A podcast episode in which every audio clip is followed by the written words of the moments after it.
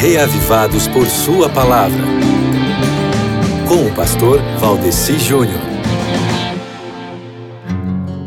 Muito bem, meu querido amigo ouvinte, é um prazer muito grande me encontrar aqui com você de novo para hoje, buscando o reavivamento, nós podermos tirar aqui alguma lição preciosa do capítulo 3 do livro de Neemias, né? O livro de Neemias, como ele é um livro histórico, ele conta pra gente sobre o plano de Deus na restauração dos judeus. Então, é através dessa parte da Bíblia aqui que a gente vê como é que foi dada para os judeus daquela época uma outra oportunidade para que eles pudessem cooperar com os propósitos eternos e também demonstrar o direito que eles tinham de existir como nação.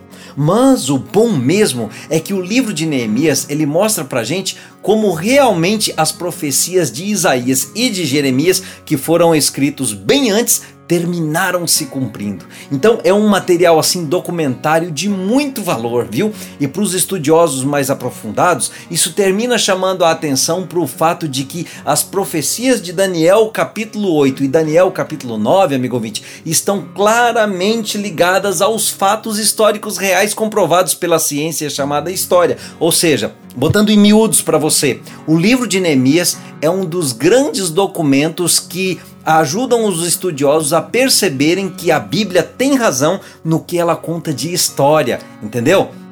E mesmo aplicando assim, como a história aqui fala da reconstrução de muralhas, você pode aprender no texto como Deus pode reconstruir a sua vida também. Tem várias lições preciosas para você esperando por você em Neemias capítulo 3 hoje. Leia, viu?